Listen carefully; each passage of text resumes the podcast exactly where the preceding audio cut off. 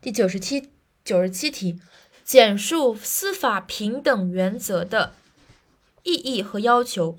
嗯，首先是意义，意义有意义有四点，然后要求呢有两点。首先意义啊，意义是一经济，二政治，三文化，四法治国家。首先经济。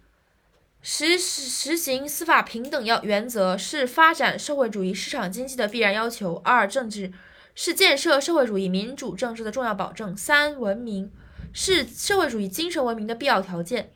四、国家是建设社会主义法治国家的题中应有之义。要求一，在法治实践中坚决反对特权思想，坚决反对封建特权思想。二。要求司法活动者、司法工作者在司法活动中必须忠于事实、忠于法律、忠于人民。所以，第一个是思想问题，第二个是司法的问题。